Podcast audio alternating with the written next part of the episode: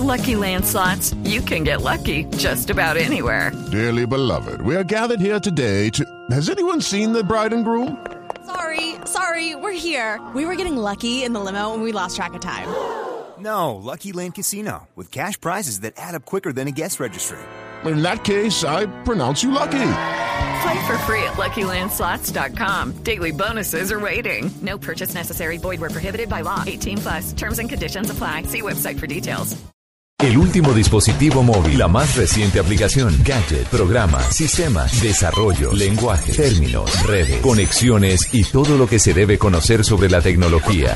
Aquí comienza La Nube, con Gabriel de las Casas, Diego Carvajal, Hernando Paniagua y Juanita Kremer.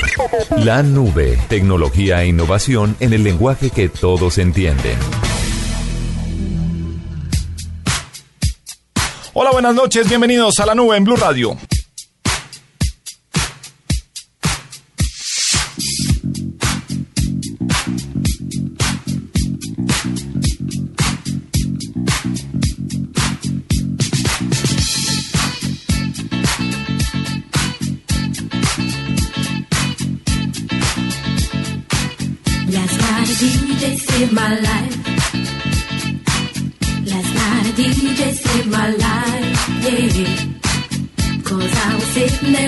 To death. And in just one breath he said, You gotta get up, you gotta get off, you gotta get down, girl. You know you drive me crazy, baby. You've got me turning to another man. Called you on the phone, no one's home.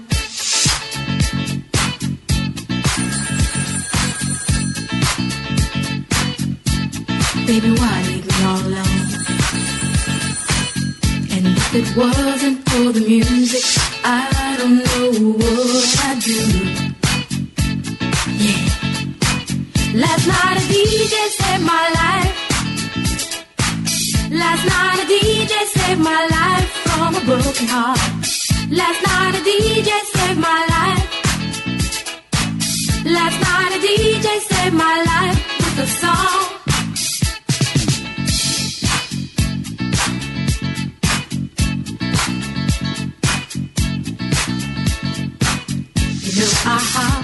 My car, didn't get very far, no. Before I had you on my mind, why be so unkind?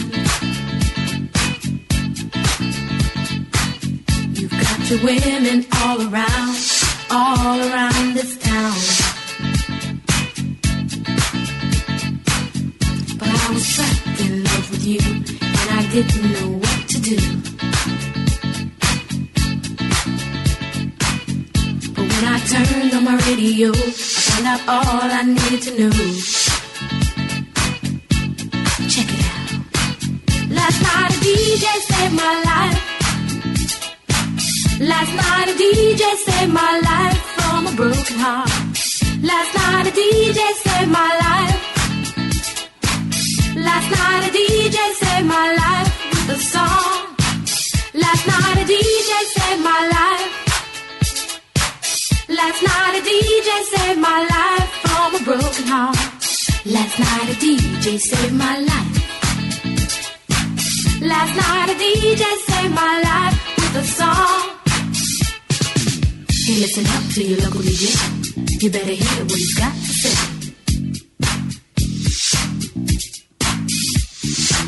It's not a problem that I can't fix. Cause I can do it in the mix. And if your man gives you trouble just to move out on a double and you don't let it trouble your brain, cause away goes trouble down the drain. Said away goes trouble down the drain.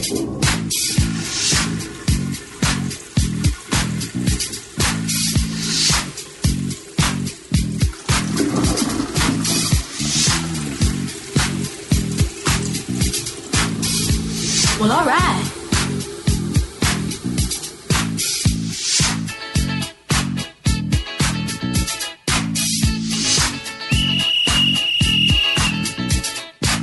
Dub time.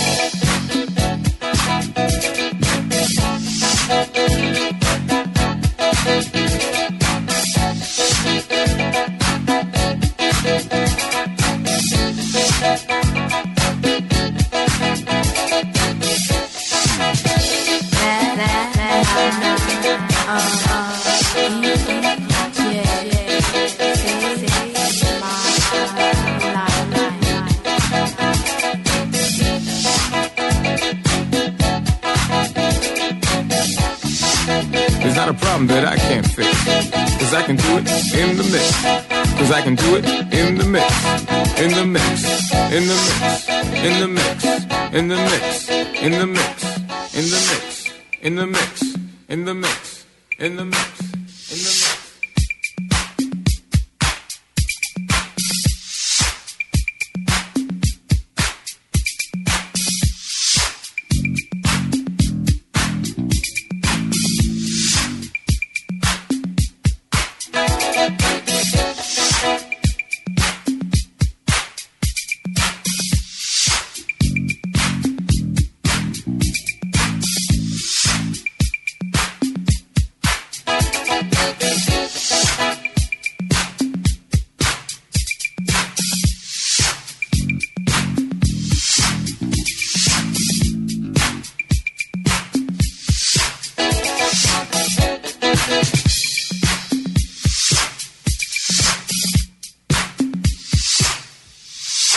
Estás escuchando La Nube en Blue Radio y bluradio.com.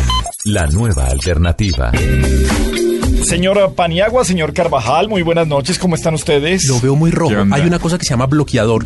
No, me eché, Eh, pero... eh, y hay- y hay otra que se llama Milanta. Y hay otra cosa que se llama Milanta. Perdóneme. estuve- Ahora también hay una que se llama dieta. Es- Entonces, yo, pues, obviamente no se trata de que la haga en sus vacaciones, pero, pero que se sí. prepare Pero- desde pero- antes pero o que la haga ahorita. La parte también. de la dieta se la acepto que me lo diga el señor Carvajal. No, señor, yo Usted- sí que sé de dietas, que no las haya hecho es otra vuelta, pero yo sí que sé de dietas. Además, mi Estuve ropa revis- ya está perdóneme, grande. Perdóneme, se estuve, revisando una carta de colores en internet y el mío es como Canela Hollywood. qué está hablando? Corresponde a ¿De ese las- tipo de de, las medias bronceado. que tiene? Canela Hollywood, corresponde ese tipo de bronceado, el color eh, que, que buscan en, en esos Su bronceado es color ayayay.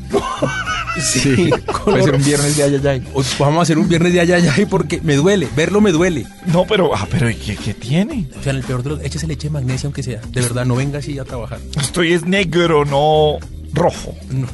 Bueno. Está bien, listo. Ah, que- ah, no, como ustedes se broncean rojos, todo el mundo tiene sí. que broncear rojo. Ah, yo sí me bronceo rojo. No, yo ah, sí no, pues no tengo yo lo ninguna admito. duda. Por eso tengo no me ninguna pongo en el duda. O sea, sol. o sea, absolutamente rojo, rojo, entonces nadie puede tener un, borce- un bronceado canela. ¿Cómo hizo además para ponerse hoy esa camisa?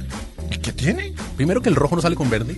Uno, la camisa es verde y usted está rojo. Sí, pero ¿y qué tiene? Y dos, que es evidente, o sea, que se ve, que como el rojo suyo tras, sale por, la- por la camisa y se ve, es evidente que usted es de los que se broncea con esqueleto.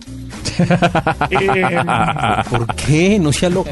Además, esqueleto así como de tiritas que estaba usando. en las mañanas en el crucero salíamos a trotar. Con y a- esqueleto. y, sí, sí, Ay, las camisas de esqueleto pegadas dura. que utilizamos, Ay. Under Armour, pegadas que se utilizan bien y, las tenía ahí salía a trotar con esqueleto en las mañanas en el crucero. ¡Qué belleza! O mañana entonces, mañana lo esperamos de para lucir el rojo del brazo. No, señor, no, no, vengo vestido normalmente.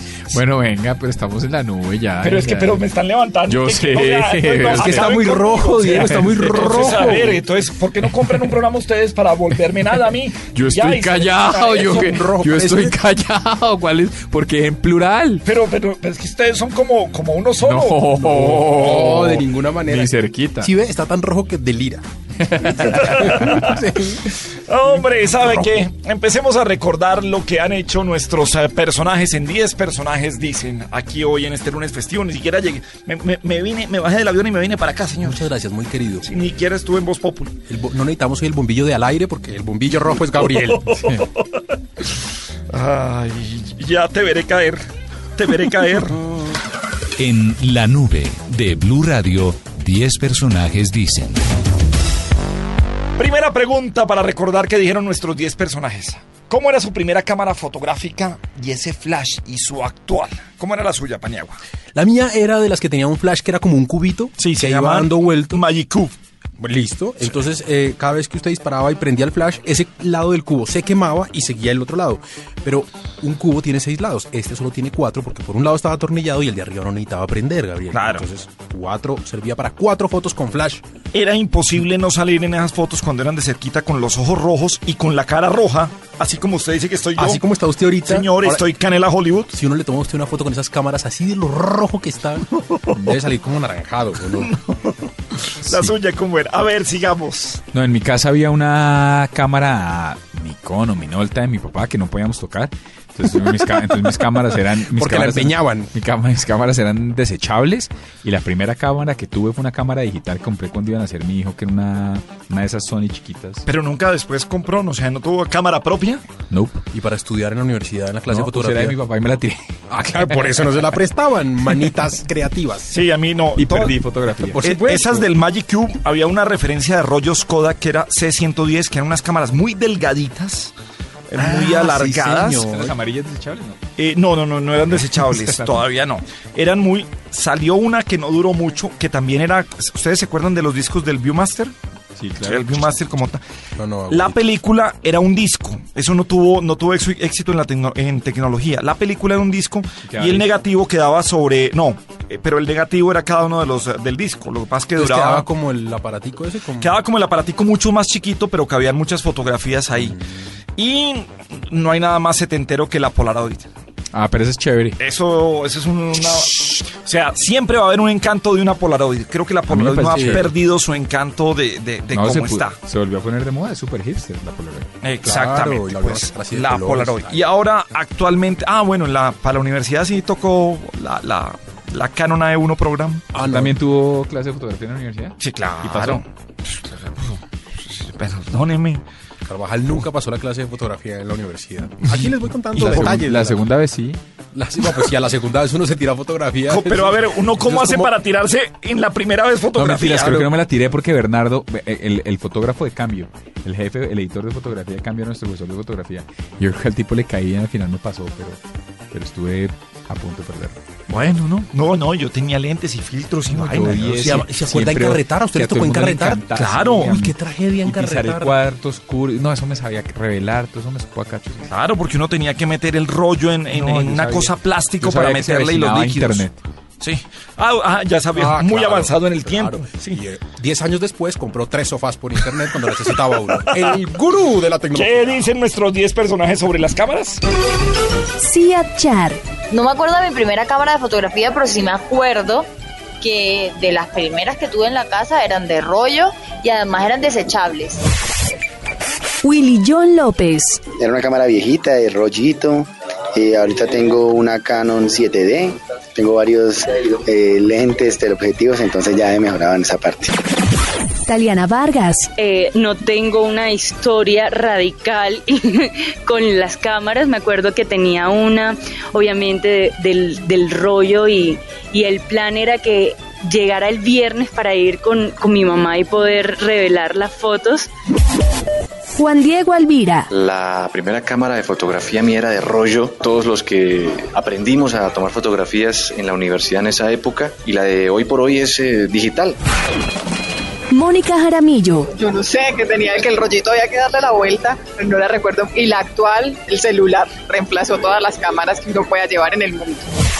Aurelio Cheveroni. Pues yo me acuerdo que era una cajita que nos hicieron hacer en el colegio, con un huequito en la mitad y un papelito blanco atrás. Y uno la dejaba quietecita hasta que la, la imagen se proyectaba y quedaba. Esa fue mi primera cámara fotográfica. Diva Yesurum. Mi primera cámara fotográfica fue una Pentax K1000. Era, era mi cámara con la que yo aprendí. Yo soy fotógrafa y con esa cámara aprendí a tomar fotografías. Revelaba horroroso. Camilo Cifuentes. Mi primera cámara de fotografía y flash fue una Kodak de las que iba rotando el, el flash y uno disparaba, obviamente de rollo, y iba dando vueltica el flash, ¡pac! ¡pac! y se quemaba el flash y había que cambiarlo. Juan Pablo Gaviria. La primera cámara que yo tuve fue una Nikon, la referencia no me acuerdo, pero esa la compré para la universidad en la clase de fotografía que teníamos. Amé muchísimo y todavía amo mucho la fotografía. De hecho, me encanta tomarle fotos a la comida, es como uno de mis hobbies. María Auxilio Vélez. Mi primera cámara era una 110 de Kodak. Mm, recuerdo como si fuera como si fuera hoy. Nuestra siguiente pregunta. si sale un chisme falso suyo en un programa o revista de farándula, ¿qué hace? En el caso de que usted fuera muy famoso, más de lo que es, doctor Carvajal. Lo mismo que pasó la semana pasada cuando hablábamos en Twitter, nada. Estoy fresco con mi ejercicio, desde que no... ¿Sabe, sabe dónde, me, dónde me pronunciaría? Si se meten con alguien cercano a mí, como mi hijo o algo así, ahí me molestaría mucho. Pero si es un tema conmigo, relajado, lo que, lo ¿Usted que cree que sepa que, meterse, pasó, no pasó. que meterse con eso es, ahí sí, como, como se dice en redes sociales, alimentar ese troll?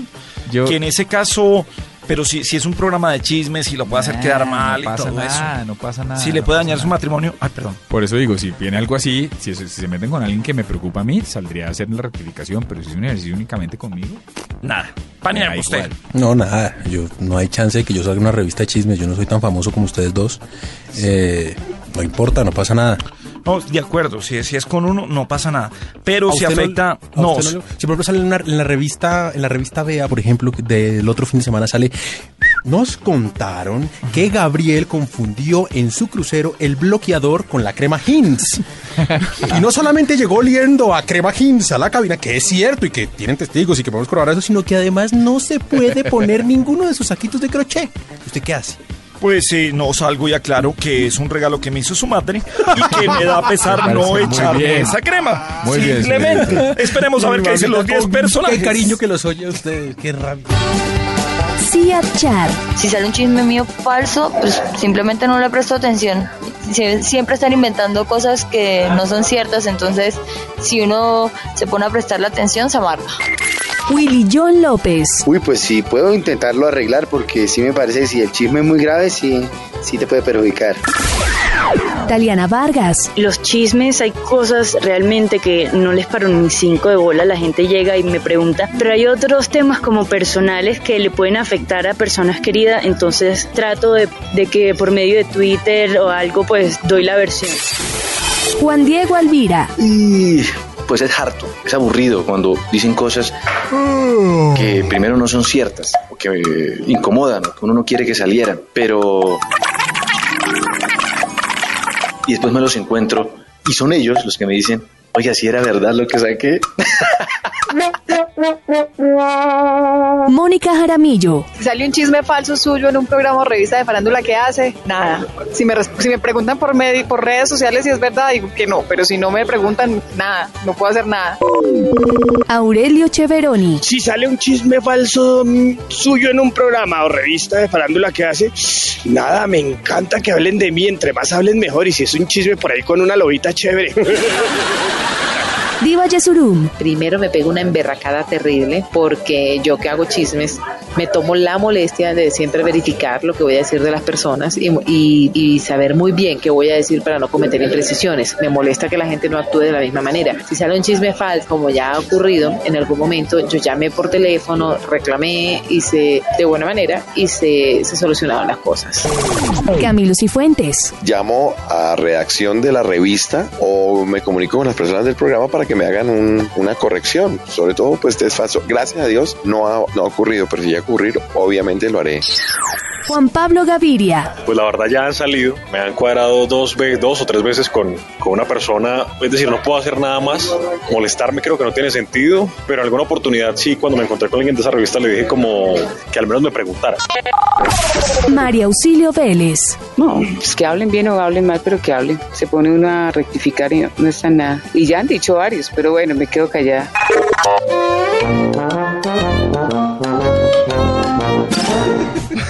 Bueno, eso opinan nuestros 10 personajes.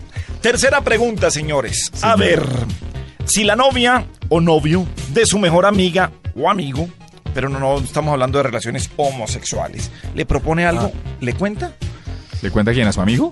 O sea, si por ejemplo, no, es que suena muy feo que si la esposa de Pañagua le no, no, no, sí, sí, sí. Ya pasó, ya le conté. Sí, sí. Sí, tranquilo. Sí, ya, ya, Ella esto- también. Por eso ¿Ah, no sí? volvió a la casa. Sí, sí, a ver, Carvajal, sí, sí. ¿Pero qué hacemos? ¿Qué hace usted?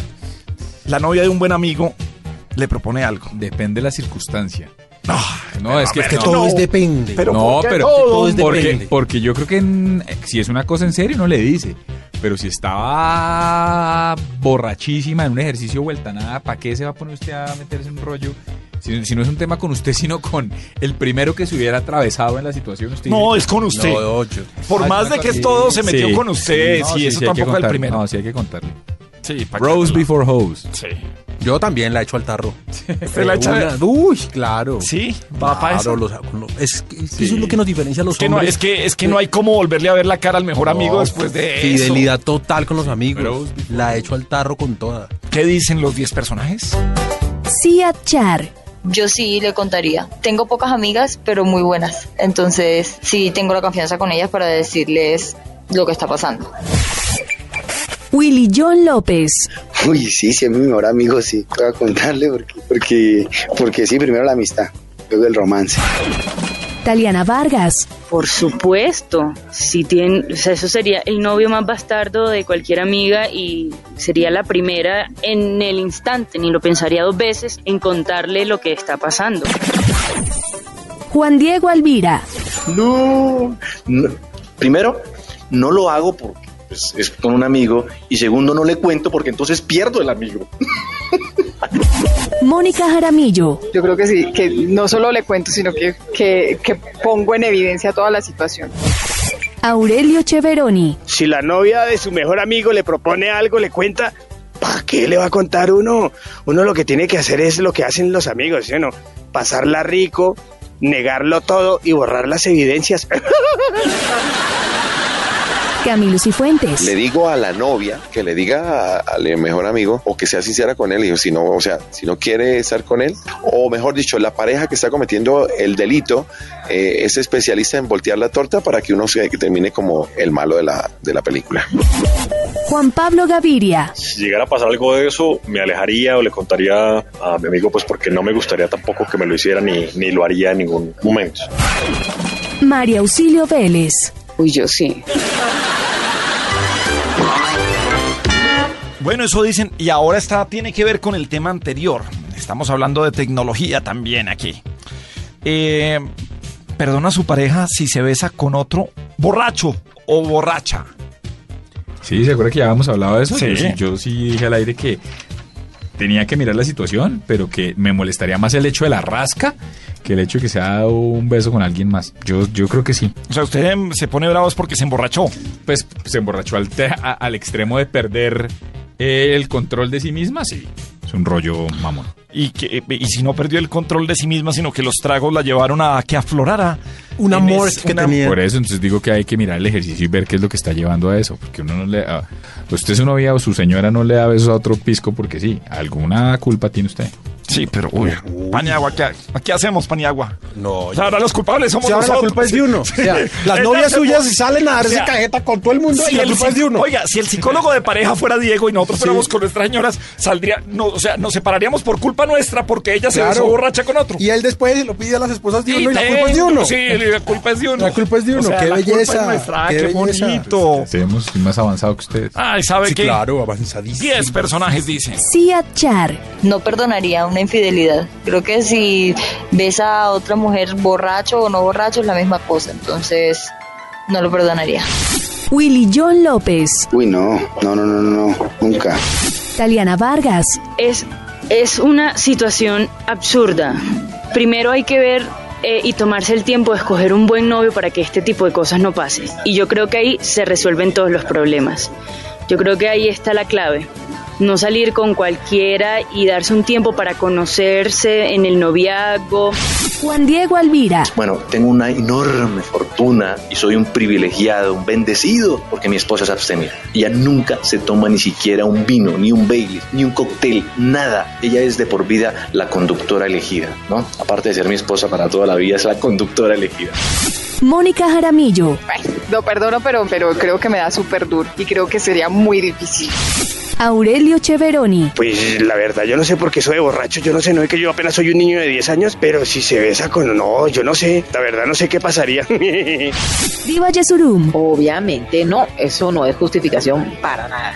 Camilo Cifuentes. Yo creo que no, yo creo que no porque, primero que todo porque se excedió en tragos y si excedida en tragos no es capaz de controlar sus acciones o sus ideas, eh, pues entonces no, no creo que salga con ella. Juan Pablo Gaviria. No sé, yo creo que eso depende del momento, depende de muchas situaciones, eh, así que pues habría que, tendría que presentarse esa situación, pero creo que- que uno borracho, mejor dicho, que el estado de ebriedad sirve para escudarse de lo que uno en la sobriedad quiere hacer. María Auxilio Vélez. Uy, yo sí, yo sí, para que vea qué indio tiene al lado. Bueno, salgamos de esos temas y ya volvamos con, con temas más de tecnología. Tecnología de hogar, de eso donde uno pide tres sofás por internet. Por ejemplo, gente que pide tres sofás por internet cuando necesita uno, por ejemplo.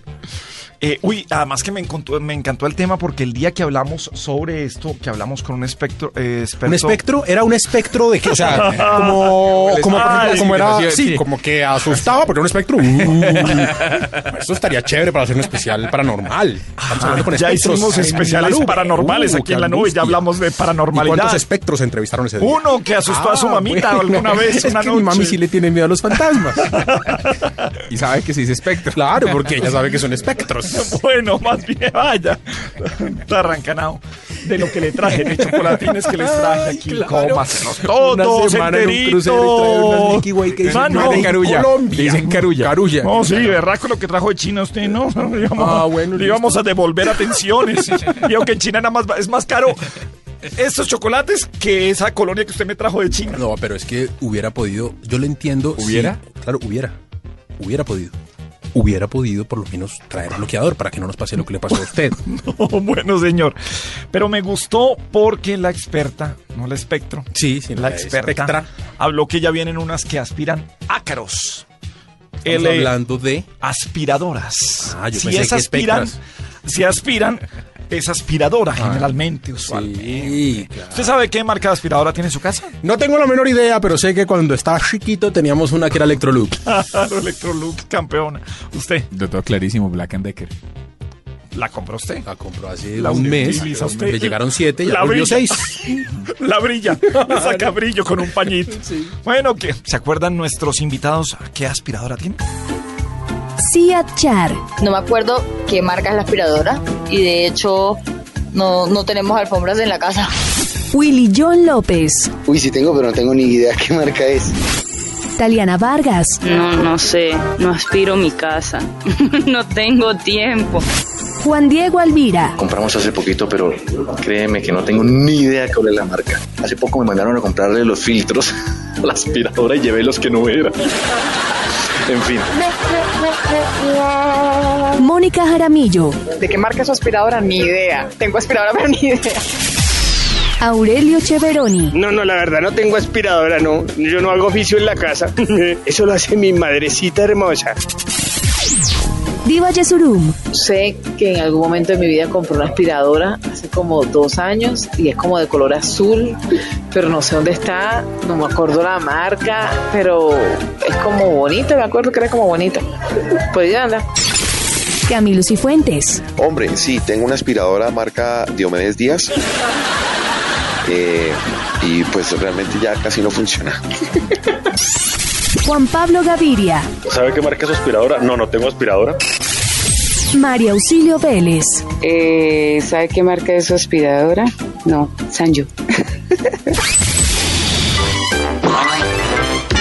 Diez personajes dicen música y seguimos hablando de tecnología aquí en la nube en Blue Radio.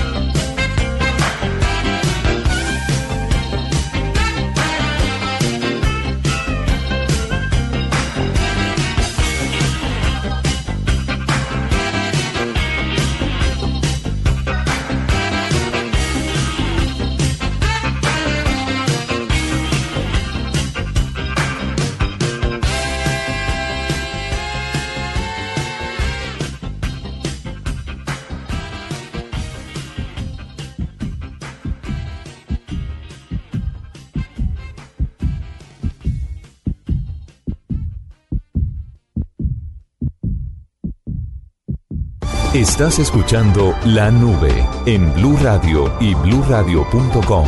La nueva alternativa.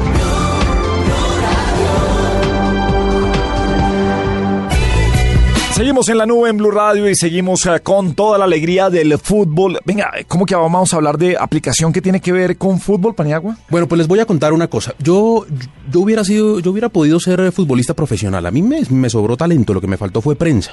Pero hay muchos a los que les pasa lo que, le- lo que me pasa a mí, lo que me pasó a mí. Y para eso, aunque no lo crean, Internet tiene una solución. Y esa solución es Fieldo. Para que nos explique qué es Fieldo, tenemos en este momento en la línea a Yure Doler, él es fundador de esta página. Yure, buenas noches, bienvenido a la nube. Hola, muy buenas noches. Cuéntenos, Yure, qué es Fieldo y por qué puede sacar a algunos futbolistas del anonimato. Pues Fildo.com es una red social, o sea, digamos, profesional para futbolistas y agentes de fútbol. La idea de Fildo es que, que pues se encuentran los jugadores, que se encuentran con, con agentes y que encuentran las oportunidades para, para hacer un, un paso adelante en sus carreras respectivas.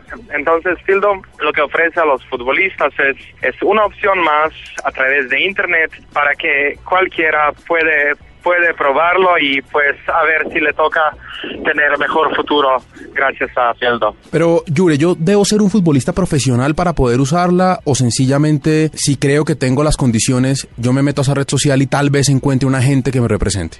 Hombre, en, en general, Fieldo es, uh, es para todos los futbolistas. No hace falta que, que sean solo profesionales, porque hay mucha gente, conocemos muchas historias de, de jugadores amateurs que llegaron a ser profesionales y pues así también ahí también entra Fieldo con que le ofrece la oportunidad a jugadores de todo el tipo, entonces al amateurs, al, al profesionales y también a jugadores de todas edades, edades a partir de muy jóvenes hasta los jugadores de más experiencia, o sea, mucha experiencia. Fieldo se escribe E F-I-E-L-D-O-O. Fieldo con doble O punto com. Yo me meto a Fieldo, Yure, ¿y qué debo hacer? ¿Qué datos debo entregar? ¿Cómo es el proceso de registro? Pues uh, es muy fácil hacerlo. Entras a la, entras a la página, uh, se elige, uh, seas futbolista o, agente, y entonces empieza el, el proceso de registro donde, donde se pone, donde se pone, después se pone los datos para que tú, nosotros decimos un, un currículum vitae online de, de la red aparezca bien. Entonces hay que entrar todos los detalles de la carrera, de historia enlaces externos, fotos, videos uh, del club actual, o sea, de, de uh, algunas condiciones y así es bastante fácil. También hay que decir que, que la página existe en, en varios idiomas, por ejemplo, uh, inglés, español, francés, portugués, alemán y italiano. Así que pues ya mucha gente la puede utilizar de, en su propio idioma, lo que es muy bueno. También uh, que ahora une sobre 60 mil usuarios, pues une la gente, los entonces jugadores y futbolistas de más de 190 países. Entonces realmente trata de, de una cosa muy global, ¿no? Ok, entonces subo mi video y ahí hay gente con algunos contactos que puede verme y puede decir, oiga, usted sabe jugar fútbol, juega bien, yo lo represento. Sí, más o menos uh, así. Hay que, hay que, claro, hay que decir que, que nosotros en, el equipo de Fieldo tenemos, tenemos los, como te diría, editores que, que revisan cada, cada perfil y, y lo vean. Y pues el, el, cada perfil también tiene un ranking. Y pues con este ranking uh, el jugador, jugador, claro, tiene más posibilidades que aparezca más mejor en la búsqueda y pero es, ese rating no claro no depende solo de, de, de una calidad de jugador sino también de, de porcentaje de su uh, de su perfil etcétera. Hay varios varias condiciones. Pero sí más o menos así como como lo has dicho. Tenemos casos de éxito de futbolistas famosos que hayan eh, podido llegar a equipos profesionales a través de Fieldo sí sí la verdad que sí que tenemos unas historias muy interesantes había un jugador que se fue a Tailandia, había otro que se fue a Luxemburgo, pero, pero más o menos en todos los casos hay que decir que, que Fieldo principalmente no está para futbolistas de un nivel top, sino más de, de un nivel más bajo, o sea, para, para los jugadores que sin Fieldo, digamos, no, no, no tendrían tanta, quizá tanta oportunidad. Pero hay que, hay que mencionar, o sea, exponer una cosa muy importante ahora, que hemos hecho un, acuerdo con el señor José María Minguella, él es antiguo agente de, Maradona, Rivaldo, Romario, Guardiola y el hombre que, que de- descubrió a Leo Messi y se lo trajo al Barcelona. Y él a través de, de Minguella Challenge está buscando jugadores en Fieldo para que les pa- para que les monta una prueba y quizá un contrato en España en primera división y segunda división de España. Entonces, Fieldo no es solo una plataforma que, que conecta jugadores y, y agentes, sino también ofrece directamente a oportunidad a través de Minguelia Challenge a un jugador que pues cumple sus sueños y, y juega en la misma liga que Messi, Cristiano Ronaldo y otras estrellas de la, del fútbol español. Yure, ser futbolista profesional es el sueño de casi todo hombre. Y ni hablar de los que de los que somos padres. Soñamos con que nuestro hijo sea futbolista profesional. Entonces, como usted lo decía hace un rato, pues tiene mucho esto de ilusión de la gente, de creer que su hijo, que su apoderado puede llegar. ¿Cómo evitar que aquí de pronto la gente sea engañada? Que le digan, sí, usted tiene condiciones, pero entonces eh, hay que pagar una plata y viajar hasta no sé dónde y que de pronto no sea real. ¿Cómo se cuidan ustedes de eso? Sí, ah, lo que pasa es que, que siempre en las redes sociales siempre hay hay factores donde donde plataforma no tiene no no puede no puede influir lo que significa que que al final de finales siempre siempre hay un factor de del- de los de la gente y claro hay como en como en- por todos los partes o sea en todas las áreas también aquí hay hay casos, sobre todo en, lo- en el, el fútbol y representación de fútbol, como, como lo has dicho, que puede ocurrirse. Pero lo que, lo que estamos haciendo nosotros es que, que estamos verificando uh, cada perfil de, de agente que se inscribe y pues tenemos tenemos equipo, un equipo dentro de dentro de Fildo que se ocupa solo de esto, para que para que mira a los agentes, para que para que cuanto más posible pueda pueda uh, hacer nuestra plataforma la más transparente posible. Lo que nosotros también queremos es que, que uh, nuestros usuarios que nos, nos dicen, oye, esta, ese tío quiso engañar- engañarme. Y pues entonces si eso ocurre, pues suspendemos a, suspendemos a, a cada uno que eso quiera hacer o sea lo hace. Ah. Entonces nosotros, la, la- la misión nuestra, o sea, visión es que, que sea una plataforma abierta, transparente y buena para todo el mundo. Ya saben, si ustedes creen que tienen condiciones para jugar fútbol, si sienten que lo que les hace falta es que alguien los vea y que de pronto les haga una oferta, aquí hay una red social que se llama Fieldo, F-I-E-L-D-O, Fieldo con O, fieldo.com, para que se inscriban, ahí hay agentes y pueden de pronto contactarse para jugar en algún equipo. No tiene que ser el gran futbolista como yo, un futbolista normal. Yure, muchas gracias por haber estado con nosotros aquí en la nube. Muchas gracias. Hasta pronto. Hasta pronto. Un poco de música aquí en la nube en Blue Radio.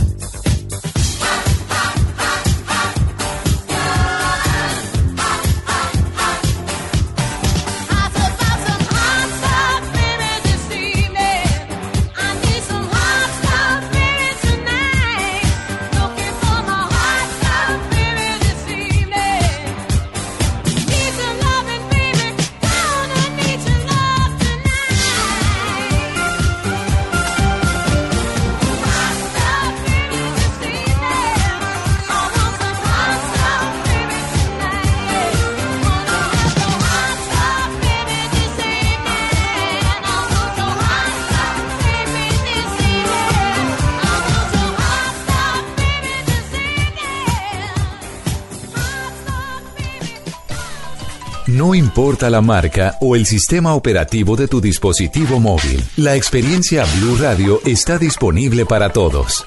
BlackBerry, Android o iPhone. Descarga la aplicación Blue Radio desde bluradio.com y lleva a Blue Radio a todas partes. Blue Radio, la nueva alternativa. Esta es la nube, la nube. Tecnología e innovación en el lenguaje que todos entienden. Bien, seguimos en la nube en Blue Radio. Omar Angulo es uno de los integrantes del proyecto Tutomata, esas convocatorias uh, de aplicaciones que hace el Ministerio de las TICs. Y vamos a hablar qué es Tutomata. Omar, buenas eh, noches, bienvenido a la nube a Blue Radio. Buenas noches. Bueno, ¿qué es Tutomata? Eh, Esta aplicación, ¿de dónde salió? ¿Por qué Tutomata? ¿Y qué tiene que ver con bares, con pasarla bien? Pues nació entre nosotros conocidos que pues queríamos sacarle provecho a, al celular al momento de, de estar compartiendo con amigos. Y veíamos que uno de los problemas que el celular se utilizaba cuando estaban reunidos los amigos era para cada uno encerrarse en su mundo propio, chatear y eso. Y eso lo vimos como un problema. Entonces lo que queríamos era hacer una aplicación enfocada a las personas que les gusta salir para que conocieran nuevas personas y conocieran varios eventos y promociones que puedan lanzar. Pero es entonces, una, es, es entonces, Omar, una especie de red social donde la gente se conecta, se registra. Sí. Y, y- La idea es crear, la idea es crear una aplicación para teléfono inteligente donde la persona obviamente se registra y puede conocer a otras personas que tengan la aplicación también en sus dispositivos y también bares que se hayan agregado a la comunidad. La idea es crear una comunidad de personas que les gusta salir y que entre ellas pues se conozcan, para con gente, conocer gente nueva y conocer nuevos lugares y de pronto enterarse de algún evento. Omar, si, si entiendo bien, es una mezcla, como de encuentra entre un Foursquare y, como decía Gabriel al comienzo, otra red social a que voy- que- como de dating. O sea, es decir, si yo hago parte de la comunidad y hay unos bares que están en la comunidad, a las personas que la hayan descargado les cuenta, hey, hoy hay fiesta en tal lado. Y si yo llego a esa fiesta y hay una niña que me llama la atención y tiene la aplicación, yo puedo tratar de contactarla por ahí. Claro, es parecido a eso, digamos, si la persona tiene la aplicación y por geolocalización yo sé cuántas personas tienen esa aplicación, nosotros llamamos tomatos a las personas que la tengan, ¿no? Entonces, si estoy en, en- una cuadra, puedo ver si en esta- tal bar está cinco personas, dos personas, y entre ellas se pueden comunicar. La idea es que, digamos, si yo quiero conocer a alguien nuevo y que tiene una aplicación, pues directamente por medio de esta puedo enviarle mensajes o invitación. Y también el bar puede comunicarse con las personas que tengan la aplicación para, para darles promociones. Ah, esa sí está buena, que no esté por ahí que el bar le diga a uno, venga ya para acá que estoy dando de a dos, tragos uno. por uno. Sí, eso, ahí es. Y además aquí está su es idea. tomato. Aquí, aquí le tengo Sí, tomato, le puedo decir. Venga, eh, siempre preguntamos esto, ¿dó- ¿dónde está el negocio? ¿En que los bares se asocien? Eh, ¿Cuesta algo bajarla? ¿Cómo funciona? Pues la- el enfoque de las aplicaciones de este tipo para disposición móvil es que para los usuarios común y corriente, las personas, en este caso serían las personas que les gusta salir a tomar y compartir eso, pues es gratis, es una aplicación más que se descarga, donde pues se autentican y ven personas y bares y los clientes, en sí los que van a pagar por la aplicación serían los que quieren publicitar, quieren posicionar sus bares frente a la comunidad que ya existe. Entonces, si un bar quiere, digamos, sacar una promoción esta noche, pues este el, bar se suscribe y obviamente suscripción del bar tiene un costo mensual. Por medio de eso, pues puede publicar la promoción o un evento, un concierto, un, alguna cosa que tenga una noche específica y esa información le va a llegar a, los, a la comunidad de tomates. Bueno, Omar, mil gracias por acompañarnos esta noche en la nube. Tu tomata, aplicación recomendada para usted, eh, Paniagua. Si va a salir y está buscando tomates por ahí. Casi no, yo, un tipo muy de la casa. muy. Carvajal, que es un tipo soltero. Muy bien, Omar, un abrazo. Gracias por estar en la nube. Vale, muchas gracias. Estás escuchando La Nube en Blue Radio y bluradio.com. La nueva alternativa.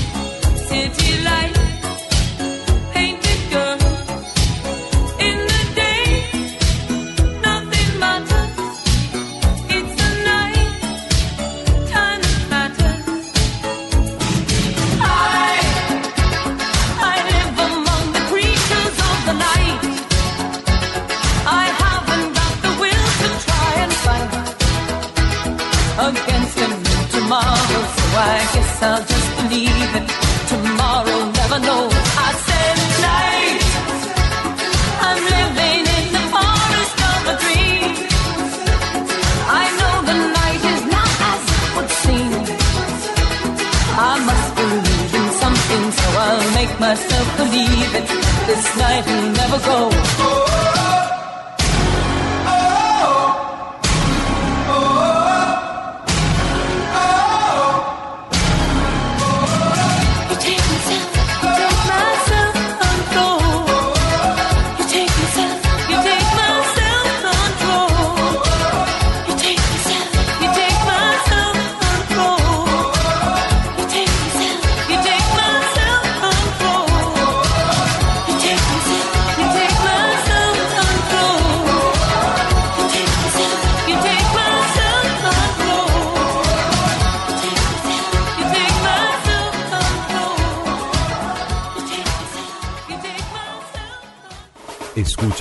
La nube. Síguenos en Twitter como arroba la nube blue. La nube blue. Blue Radio, la nueva alternativa.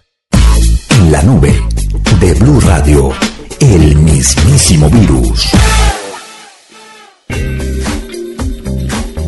Sigamos en la nube en Blue Radio, Carvajal, Paniagua. Eh, ¿Cuál es el virus para usted? Un virus, para mí, doctor Gabriel, es el tema de manejar el presupuesto. Eso siempre ha sido un virus. El presupuesto de uno, el presupuesto Sí, personal. El presupuesto de uno, Ok. manejar el pre- Sí, pues el de la oficina sí me funciona. La plata ajena la manejo bien, el seguro la propia. Muy bien. Sí, pues le pago mucho al coordinador editorial, pero aparte de eso, que estamos pensando en corregirlo fácilmente. Pero aparte de eso, todo funciona bien. Eh, entonces, el ejercicio de cara a eso es que ese es un virus y, le ten- y es un virus sobre todo de las nuevas generaciones. Nosotros, las personas jóvenes, tenemos ese tema de, de- de problema para, para manejar.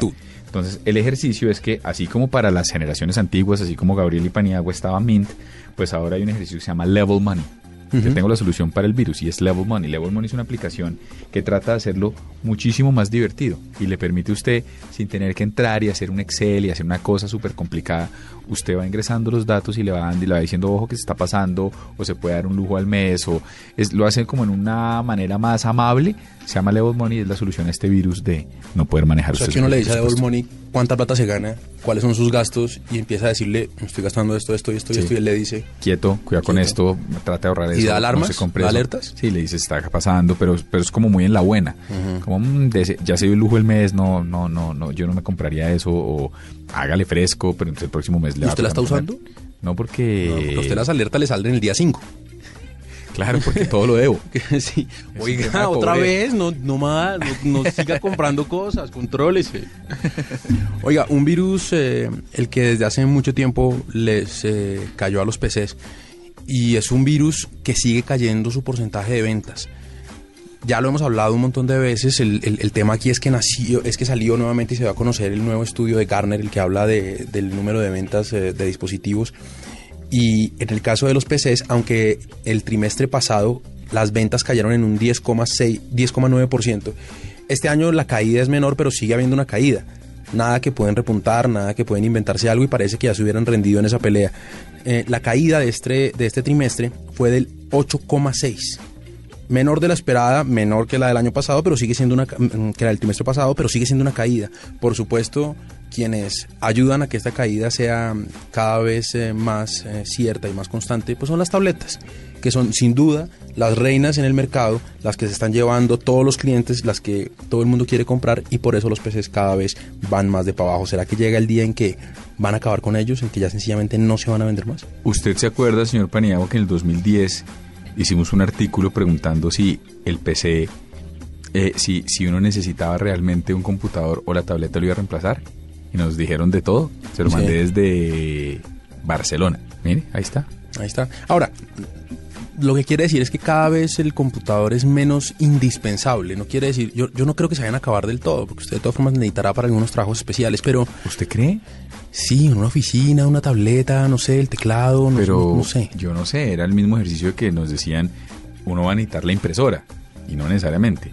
O sea, yo creo que... Pero mire que la impresora se necesita, o sea, no quiere decir que uno la use todos los días y que, y que todo el mundo tenga que tener una como antes, pero No, debe no, haber una. claro. No, la, no la están dejando de producir, pues a No, eso me refiero con Claro, pero no debe haber una en la casa. Yo no tengo impresora en mi casa hace cinco años y no ha pasado nada. Sí, sí, pero lo que digo es que no por eso, que, que estén en desuso y que ya cada vez menos gente las tenga y cada vez sean menos necesarias, no quiere decir que se acabe su producción. No, yo no siento que se acabe su producción, lo que estoy diciendo es que la compra va a ser cada vez más Sí, remota. eso sí, estamos de es acuerdo. que, es que, mire, Si pasé antes este había fin- una por persona, va a haber una fin- cada 50. Este fin de semana pasé por Catronics y me sorprendieron los costos de los computadores portátiles. Unos computadores con 5 gigas de RAM, con el último Windows, unos PCs a 800 mil pesos, 900 mil pesos, porque definitivamente la demanda tiene que haber bajado considerablemente. Eso costaba hace 10 años, millón y medio. Claro, Y tenía la mitad de la memoria, no tenía los programas. Y hace 10 años. Exactamente. Por eso le digo, me, me impresiona mucho. Un virus.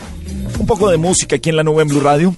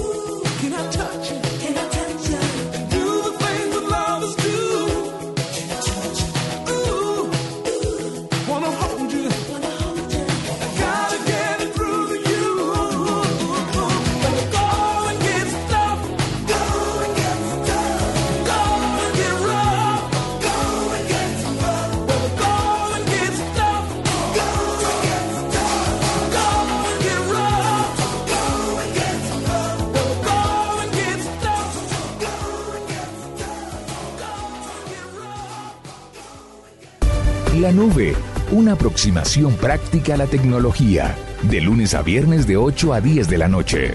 En Blue Radio, la nueva alternativa.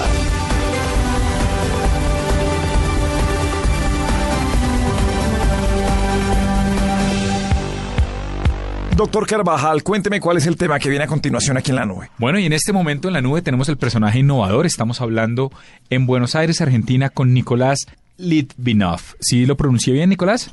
Muy bien, la verdad que muy bien. ¿eh? Muy bien, qué talento el suyo para pronunciar eh, apellidos, Diego, es impresionante. Gracias. Bueno, pues le cuento. Nicolás es el director de estudinero.net y, y tiene un artículo bien simpático que entre chiste y chanza, como decimos nosotros colombianos, tiene su dosis de verdad. Y es que, corrígeme Nicolás, Nicolás dijo, mire, yo me atrevo de cara a cómo está cambiando el ecosistema digital y tecnológico a nivel mundial, me atrevo a predecir que va a haber 10, posicio- 10 profesiones a futuro bien interesantes. ¿Sí, sí es más o menos eso? Es así, y de hecho muchas profesiones no solo son del futuro, sino que ya se están dando en el presente, ¿no?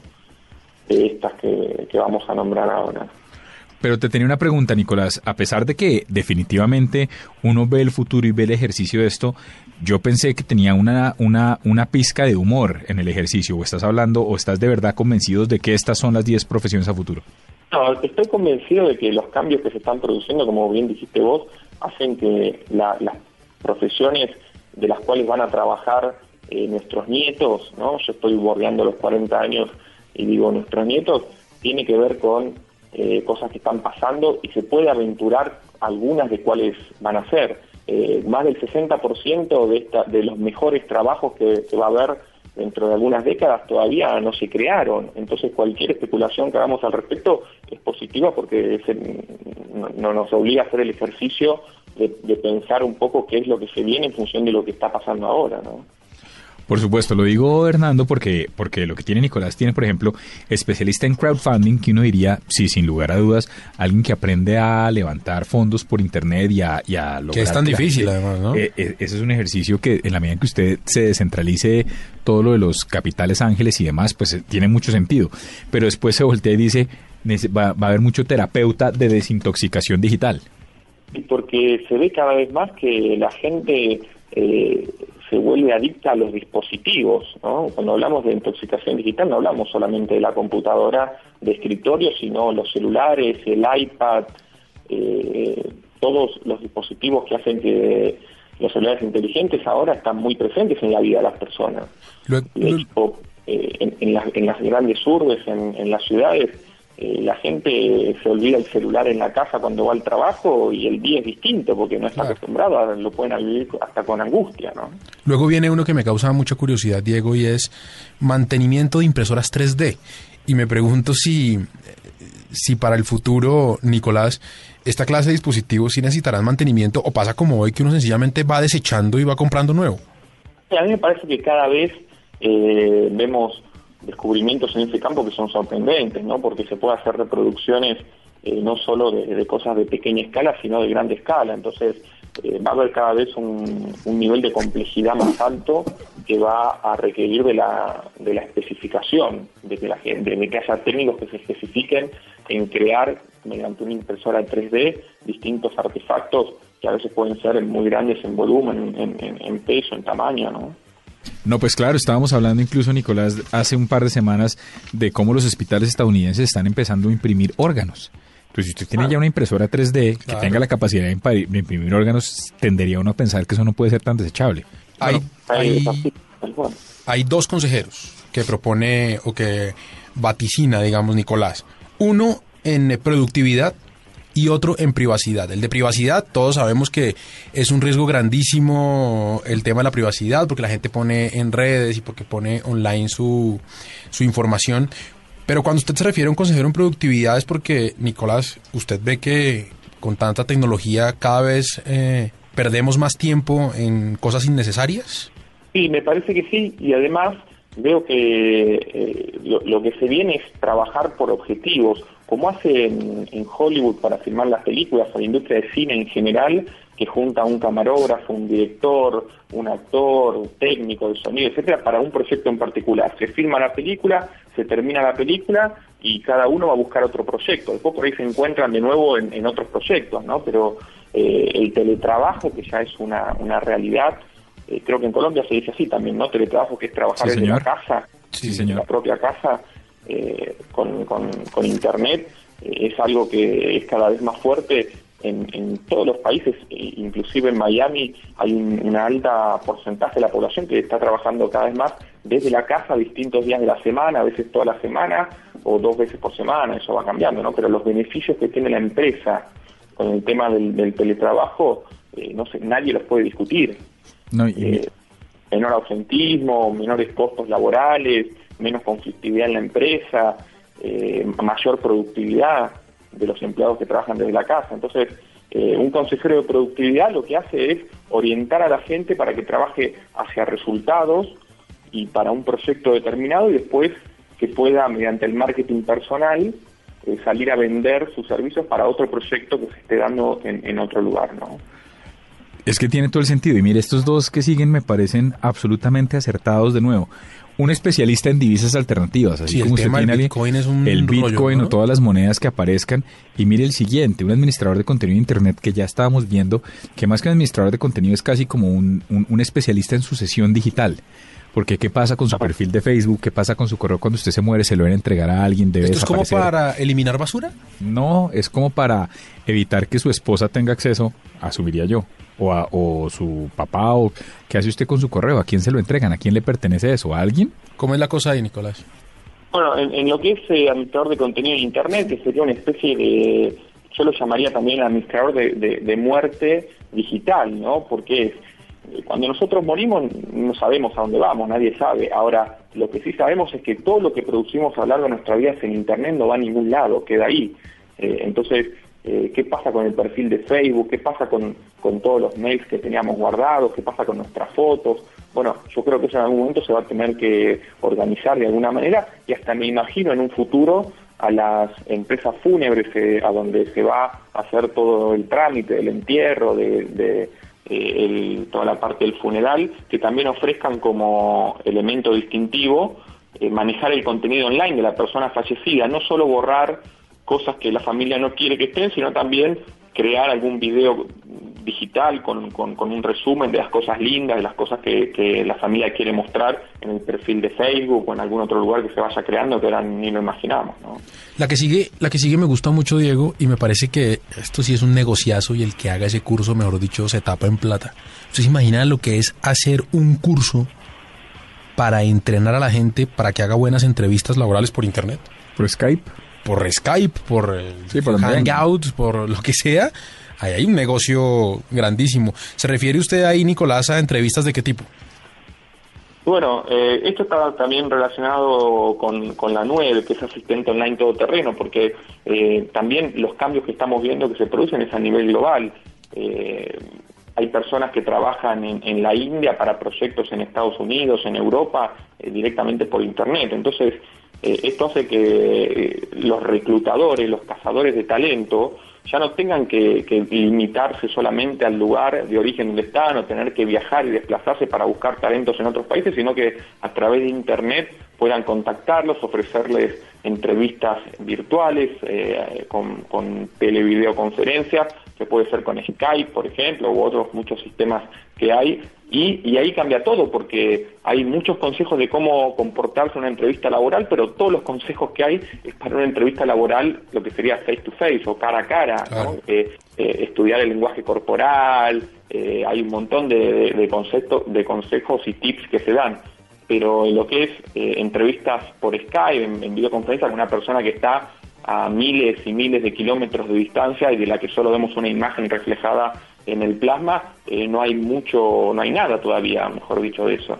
Y puede ser tranquilamente algo en lo cual eh, gente decida eh, especializarse y, crear un- una diferencia a partir de ser los primeros que lo están haciendo, ¿no? Por supuesto, Nicolás, y uno podría entrar en nanotecnología, que es el décimo, pero más allá de entrar en, esta opción, lo que quería preguntarte, hay una frase maravillosa que dice Thomas Frey, el gurú a que citas, que dice, con la que cierras el artículo, y quisiera que elaboráramos ahí, y, si te parece termináramos con eso, y es, el 60% de los mejores trabajos de los próximos 10 años no han sido inventados aún. Exactamente, porque ¿quién iba a pensar hace un tiempo que muchos trabajos que antes eran eh, bien vistos eh, ahora ya no existen. Hay un montón de ejemplos. Detroit en Estados Unidos era la, la ciudad, el estado, mejor dicho, de, de la, de la pujanza, del desarrollo, del crecimiento, de la innovación en, en la industria automotriz y ahora es eh, un- una ciudad prácticamente desierta, en quiebra, eh, y eso pasó en pocas décadas, ¿no? O sea, hace así 10 años ni Google, ni, a- ni, ni Facebook, Claro, ni Twitter. Eran era el sitios para trabajar chéveres. El trabajo de community manager, que ahora, digamos, está muy en boga y son muy buscados, hace 10 años no existía tampoco, ¿no? Hace 10 años, eh, por, ahí hacer carrera o trabajar en Blackbuster eh, a nivel global eh, era una buena posibilidad y ahora Blackbuster no existe más porque Netflix, que vende los mismos contenidos pero a nivel digital, lo pasó por encima, ¿no? De acuerdo, pues Nicolás, muchas gracias por estar con nosotros aquí en la nube. Eh, simplemente, si quieres, para que les la dirección a la gente para que pueda buscar todo lo que tiene que ver con Es tu dinero. Bueno, en el sitio en de internet www.estudinero.net o simplemente poniendo en el Google Es tu dinero van a acceder a la página de cursos de finanzas online en donde justamente aprovechando innovaciones tecnológicas y herramientas con las cuales contamos, damos clases sobre temas de finanzas personales, cómo salir de deudas, cómo manejar las tarjetas de crédito, cómo generar ingresos, cómo, hasta cómo trabajar desde la casa también, eh, todo eso a nivel virtual y para alumnos de distintas partes del planeta. ¿no? Bueno, doctor Nicolás, muchas gracias por haber estado con nosotros aquí en la nube. Un abrazo a Buenos Aires. Muchas gracias por el llamado y saludos para todos allá. Perfecto, señores. Ah, Mil gracias. Un poco de música aquí en la nube en Blue Radio.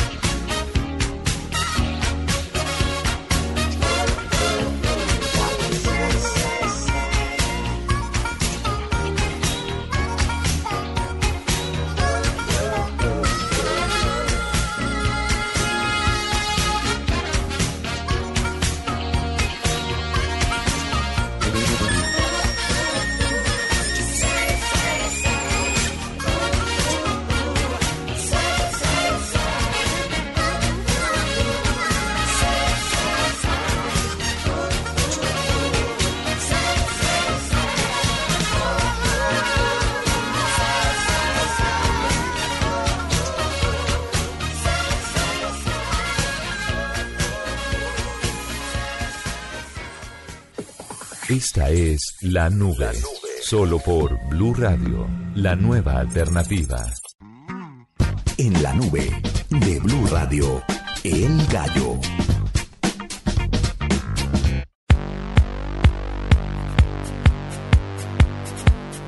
Seguimos en la nube Carvajal Paniagua, un gallo.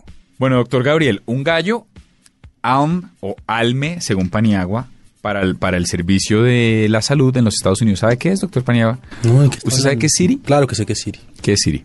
Pues lo de iPhone. ¿Qué, El qué es? asistente de voz de iPhone. El asistente de voz de iPhone, exactamente. Pues ALME es una iniciativa que están haciendo unos doctores en Estados Unidos que lo que pretenden es que sea como una especie de Siri para los doctores justamente. Lo que da es una serie de instrucciones de voz, comandos de voz, que permiten controlar mejor las epidemias de enfermedades contagiosas. Entonces le emite a usted eh, sonidos como recuérdele al paciente que tiene que lavarse las manos o que tiene que cambiarse la venda o que tiene que hacer no sé No, qué. angustia un médico que necesite de eso. ¿Por qué? Pues que- que no le pueda uno dar esas indicaciones. Pero es que el problema no es el médico, el problema es el paciente.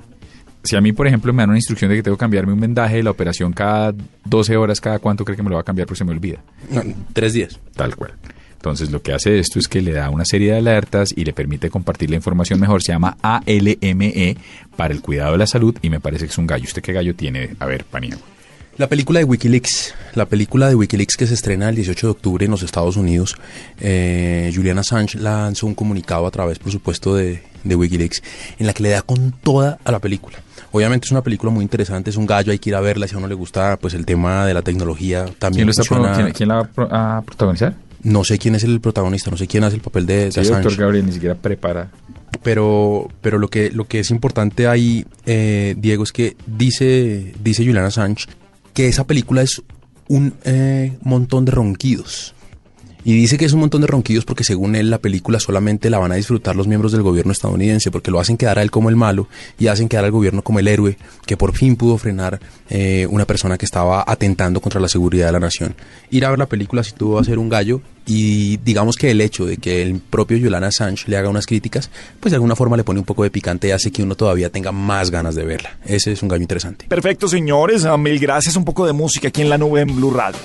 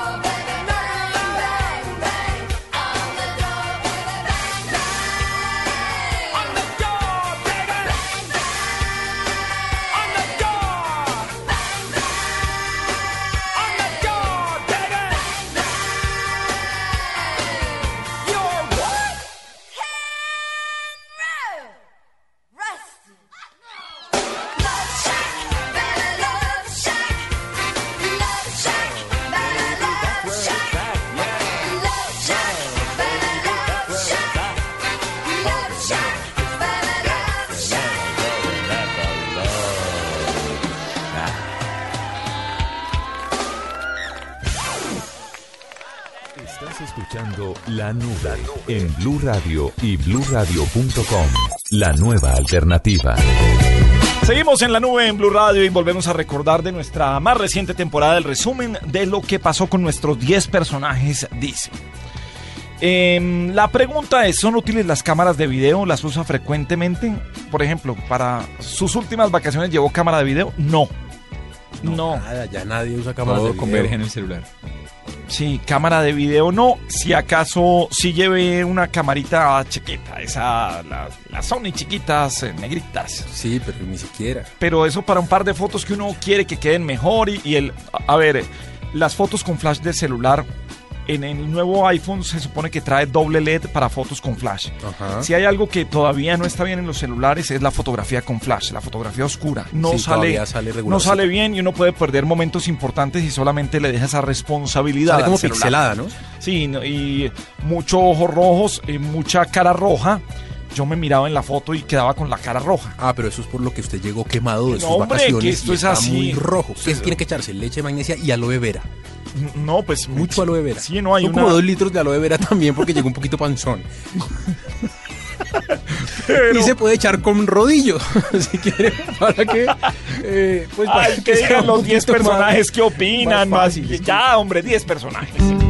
Cia Char. Las cámaras de video, la verdad, ya no las estoy usando mucho porque en el celular hago todo, entonces ya las tengo guardadas. Willy John López. Sí son útiles y sí las uso frecuentemente en mi trabajo o cuando puedo a algún viaje de algunas vacaciones. Taliana Vargas. Me- yo soy una persona de fotografía, me encanta como un segundo que, que un imaginable. No soy como de, de, pues, de video, pero sí los disfruto cantidades. Juan Diego Alvira. ¿Son útiles las cámaras de video? ¿Las usa frecuentemente? No, no uso. No uso las cámaras de video, las dejé de usar en otra época. Todo se reduce al celular. Mónica Jaramillo. Uso la cámara del celular siempre. Entonces también grabo cositas. Me gusta mucho grabar videitos, pero siempre con el celular. Aurelio Cheveroni. Claro que sí, super- por supuesto que las uso frecuentemente. Primero aquí en el canal, porque estoy trabajando. Y obviamente en la casa también. Yo creo que son demasiado útiles para todo. Porque si a uno le gusta el medio de la comunicación, pues hay que tener una cámara de video, ¿cierto? Diva Yesurum. Si son útiles, si son útiles, claro, sobre todo a la hora de suministrar de material a Gon el Fisgón. Y bueno, son un recurso buenísimo para los periodistas que trabajamos en el fantástico mundo del entretenimiento. Camilo Cifuentes. Tuve todas las cámaras de video. De video de VHS, esas grandotas. Luego tuve, la segunda que tuve fue de, de, de cassette más pequeñito. Luego tuve una de disco duro, eh, que grababa ya mucho más tiempo.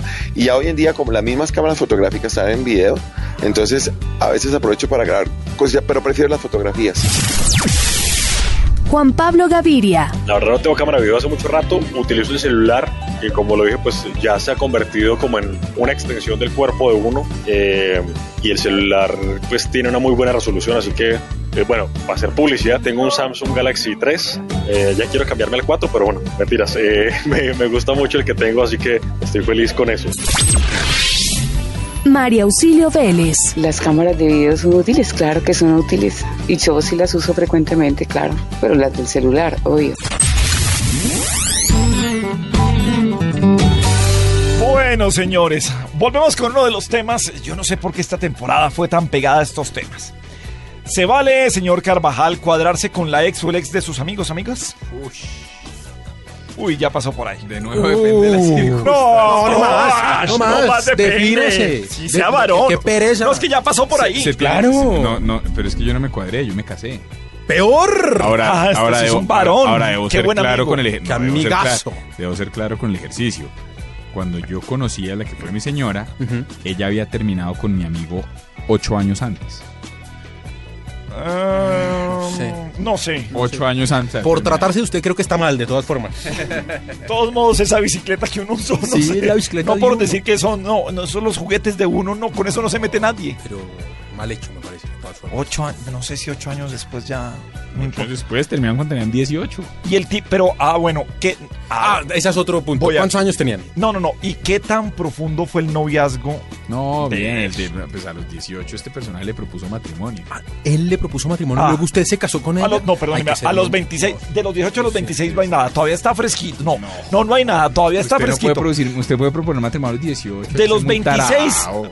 de los 26 a los 34, esos 8 años ya son mucho más largos. No, pero de es que hay que 18 a ser muy tarao 26, para proponer a no. los 18. No, No, tenía ni pero- pies ni cabeza proposición. Paniagua, ¿se vale cuadrarse con la sexo? ex? Claro que no se vale. No, con- claro que no se vale. No se vale, uno con lo de los amigos no, o sea, Claro que, que sí. no se mira, no se voltea a mirar, no les pide el teléfono. Machista, Sí, absolutamente no, no se vale. machista. No, también para ellas. machista. Los machistas son los que entre ellos se comparten las viejas. Ay, coja esto, usted déjeme esto a mí. Eso es lo machista. Lo demás es respetuoso con las amistades. Un amigo que uno valora. Sí, uno respeta a los años de amistad. Un poco de piones ahí que andan viendo a ver cuál amigo de uno deja a la novia triste para llegar y caer encima como un chulo. está pintado el Sí, señor mal hecho. Carvajal. Mal hecho. No, pero es que mire, mire, mire el ejercicio que dicen nuestros 10 personajes. Cia Char. Yo soy súper chapada a la antigua, entonces creo que no aplica. No, no, no creo que me cuadraría con la ex del ex. Willy John López. Gas. No, no, no, no, no, no. No, no lo hago. Uy, no. Taliana Vargas. ¿Se vale cuadrarse con la ex o el ex de sus amigos? Obviamente que no. Volvemos a lo mismo. Juan Diego Alvira. Nunca me ha pasado. Estuve tentado, tengo que confesarlo en alguna oportunidad. Pero cuando estaba soltero, naturalmente. Mónica Jaramillo. ¿Se vale cuadrarse con la ex o el ex de sus amigos? No, rotundamente. Aurelio Cheveroni. Mm, Pues de mis amigas, no sé, de pronto con el de mis amigos sí. ¿Quién quita que a uno le guste la ex de algún amigo o algo? Ahí el problema es con el ex amigo. Diva Yesurum. No es tan chévere, no es tan chévere, no está chévere. No, no me gusta porque además de eso siempre se va a comparar y la amiga siempre va a decir, ay, pero te gustaba cuando eran amigos, qué, entonces no aguanta. Camilo Cifuentes. Se vale cuadrarse con la ex. o sea, No, no, no se vale. Ya lo que pasó, pasó. Juan Pablo Gaviria. ¿Se vale cuadrarse con la ex de sus amigos? No, no se vale en lo más mínimo. No me parece que se deba hacer porque, pues, es decir, es, es la ex del amigo de uno y uno no, uno no tiene por qué meterse con, con esas personas. Yo creo que hay que poder diferenciar un poco eso, aunque igual se han presentado casos, pero, pero creo que no, no se debe hacer. María Auxilio Vélez. Que si vale cuadrarse con el ex de mi mejor amiga, uy no, no, no, no, uy no, eso no está en nada. Ah, metros. Ninguno de acuerdo con usted, señor Carvajal. Sí, ve, Ninguno. bien hecho, es que Ninguno. hay- entonces todo el mundo Uno. está en contravía. Uno, Listo, sí, menos sí, usted. El país, el 90%, Listo, pues. pero no. Bueno, señor. Hablemos de tecnología. ¿Cómo les va con la batería de su celular? ¿Cuánto le dura, Diego, a usted? Cuatro horas aproximadamente. O sea, usted, pero es que, es que uno, uno está ya, ya bloqueado porque uno no sabe exactamente cuánto dura. Claro que usted sí brinca mucho de oficina a oficina, de edificio a edificio. ¿Cómo brinco? Por, Porque uno llega y lo de una vez lo conecta. Y no hace uno sino comprar cargadores. Claro. Chistoso el gorrito, ¿no? Sí, sí, sí, sí. entonces, es festivo, entonces vengo triste, pues. Claro que sí vio que, que el iOS 7 sí de una vez le dice, ¿este cable no es compatible? Sí, De una ¿qué vez, tal? O sea, muy inteligente el man. Este se lo deja cargar, por lo menos no es un HP. pues, Sí, es, un, es inteligente, cargar, pero no es... No pero es- le dice, si esto no es explota, cabroncito. es su culpa. Sí, a mí no me van a hacer la de China. man, dice. Este cable no es compatible. Ay, no, y fuera de eso uno conecta el computador.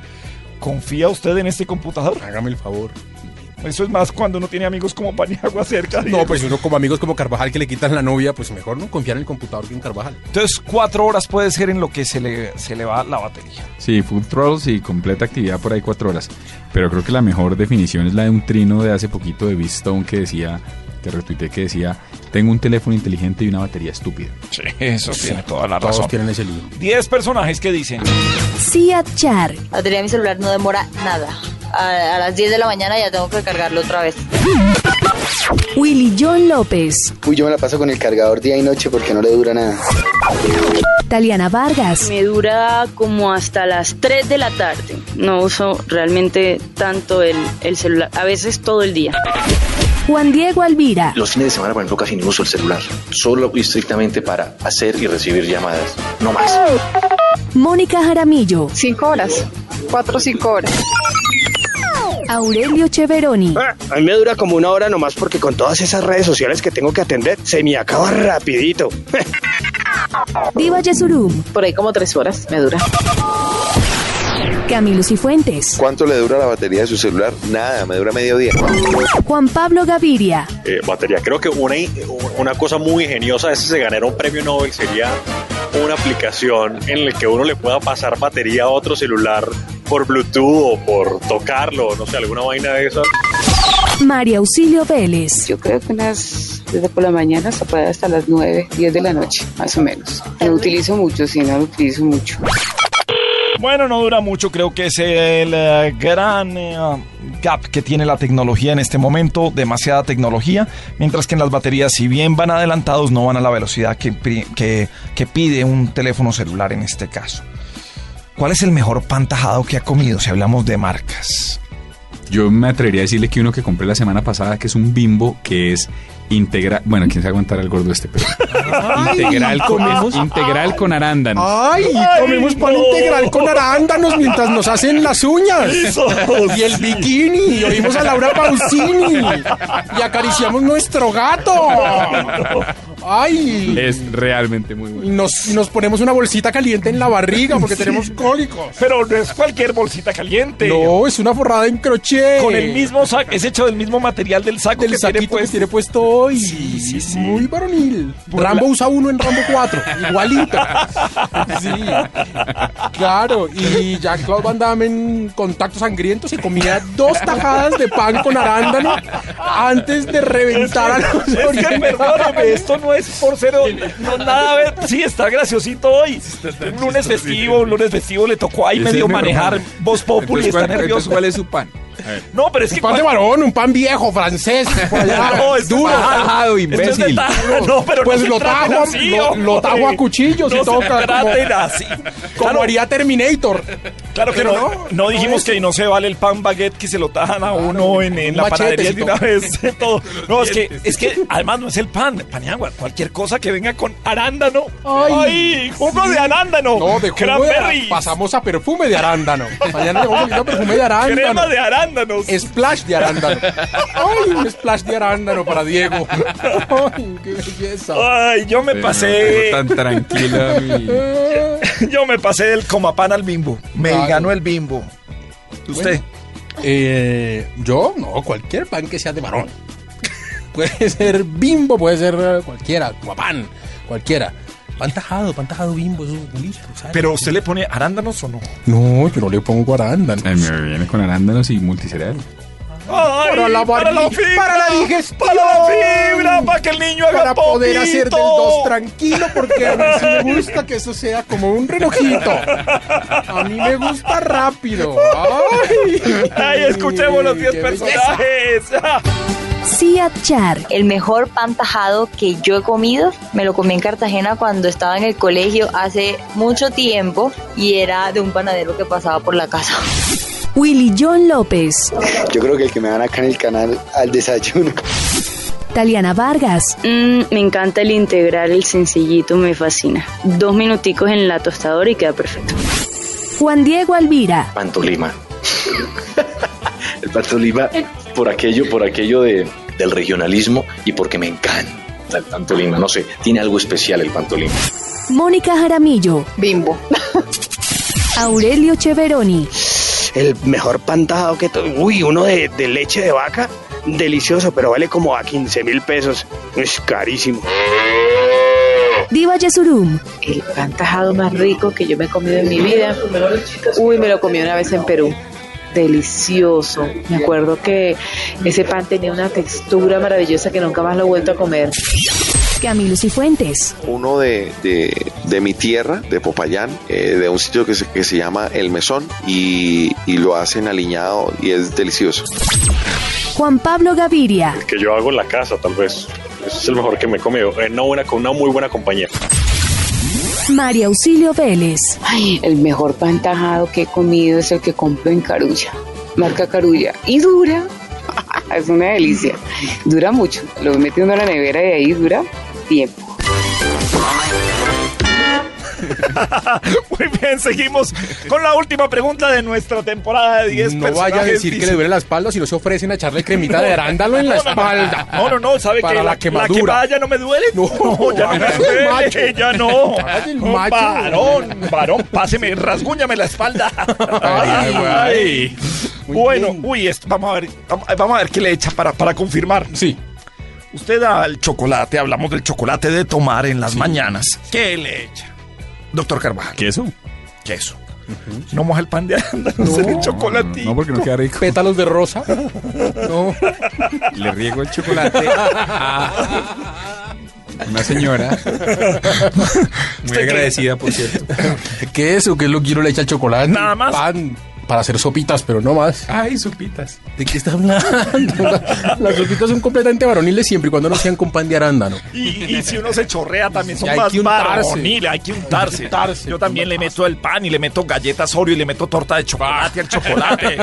y le meto, pero la de chocolate que tiene crema de chocolate encima, se la mando. Eso es buenísimo, señor. Por eso se engorda uno un poquito. Pero solo un poquito. Pero no es por las vacaciones. No, no tiene nada que ver con el buffet. No, 10 personajes. Juan Diego Alvira. Esporádicamente cuando tomo café no puede faltar la almojábana, no puede faltar el queso y digamos que no puede faltar el pan que uno moja en el chocolate, ¿no? Aurelio Cheveroni. ¿Qué le echa un chocolate? ¿Queso, galletas o pan? ¡Uy! ¡Qué delicia echarle quesito y galletas migas! Eso se llama eh, el migote. ¡Ay! Me encanta, es delicioso, me lo hace mi abuelita. Mónica Jaramillo. Queso. Juan Pablo Gaviria. Le echo quesito, lo acompaño además con una muy buena arepa con queso, porque un desayuno sin arepa con queso creo que no, no existe. Taliana Vargas. Queso, galleta, pan, queso, galleta, pan, todo se lo echo al chocolate. María Auxilio. Me gusta un chocolate, pero bien, bien, bien caliente y con el quesito adentro. Camilo Cifuentes. Primero la bendición, porque uno no sabe cómo lo han preparado. Y un chocolate mal preparado, eso sí te manda al baño de una. Eh, y segundo le echo quesito y cuando haya chiras de las de las reales, de las del Huila, le echo a chiras, que me parece muy rico. Siachar. Al chocolate no le echo nada. Me gusta tomármelo solo. Diva Yesurum. Jamás tomo chocolate. El chocolate me gusta en barra. Willy John López. Sí, quesito, galletas y pan. Bien, señores, nos vamos. Eh, lo iba a invitar a comer pan con arándanos y todo, pan y agua. Eh, sí, pues eh, a mí no tengo ningún problema en probarlo. No creo que entre a ser parte de mi dieta, pero si usted invita a Diego dieta? a comer dieta, como sí, claro, mi dieta. Como fritan una vez a la semana, eso hace parte de mi dieta. Perro caliente. Pero si usted no, casi no sabe. Pero si usted invita a Diego a comer pan con arándanos, él lo puede entender como una invitación a algo más. Entonces yo le voy a pedir No, que por eso. mida muy bien la forma en cómo le dice. No, por eso lo está invitando usted. Sí, claro. como- Entiéndelo como que es comer pan de arándanos, listo. Pero si usted le dice a Diego, de pronto lo entiende de una forma Ustedes que- entre gorditos entienden, sí. Ay, gordito. Ah, entonces Ay, eso que sí. sale. Esa eso que pipa, sale- el pipa de Ávila. sí. Sí, entonces esa mampana que tenemos que. Sí, no, eso no, no, No, pues yo también puedo marcado. comprar camisas tres tallas más grandes. eso Sí, sí. fit. Qué chiste. A mí, yo, a Pero mí usted también trató de medir esta, ¿le sirvió? ¿Cuál? ¿Usted se dio cuenta en el Festival del Humor cuando salía con el saco desabotonado? Ahí era cuando me traían fit. la ropa. ¿Quién se iba a amarrar? Es no. El señor Carvajal, sí, ah, todo apretado, apretado. Ese botón en cualquier momento sale y se tira un vidrio de esta cabina. que explota eso. Nos vamos, señores, tranquilos. Mañana nos vemos otra vez aquí en la nube en Blue Radio. Feliz noche para todos.